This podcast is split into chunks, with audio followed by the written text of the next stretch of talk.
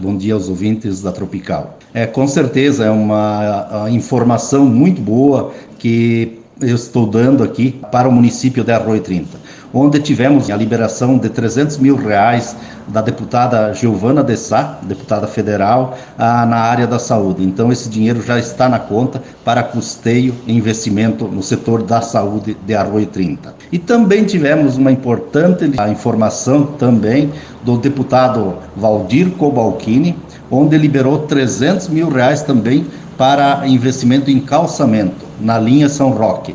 Então já esse já, já está liberado para fazer o processo de licitação para fazer mais um trecho na linha São Roque de calçamento.